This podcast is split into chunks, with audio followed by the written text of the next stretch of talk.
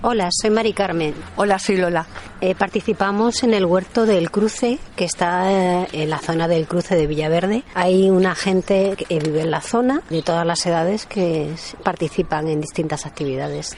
Desde niños, niños pequeños de 8 años, gente mayor, gente que tiene limitaciones físicas y psíquicas y que el huerto un poco les da vidilla, en vez de estar en el bar, pues se ocupan de cuidar un poco las plantas y de mantenerlas o de limpiar. Hay también patos. Es un huerto social también donde hemos hecho una pequeña biblioteca, recuperando de libros que nos dan. Hay un pequeño gimnasio también para los chicos, además de huerta y una zona de mesas para actividades diversas que a veces se hacen. Muy completo. Oye, Lola, ¿y por qué crees que el huerto es un recurso importante para el barrio? Pues genera un bienestar para las personas, porque están en, un, aunque es un recinto pequeño, están en naturaleza, están reunidas con otras personas, hacen trabajos en común, eso siempre genera un bienestar. Es una formación en agroecología, algo que deberíamos de saber todos por la, para luchar un poco por la autonomía o soberanía alimentaria, por otra forma de abastecernos y de alimentarnos y porque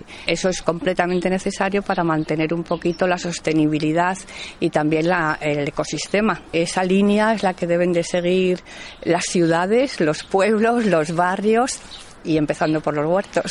Muchas gracias, Mari Carmen y Lola. Nada, a ti.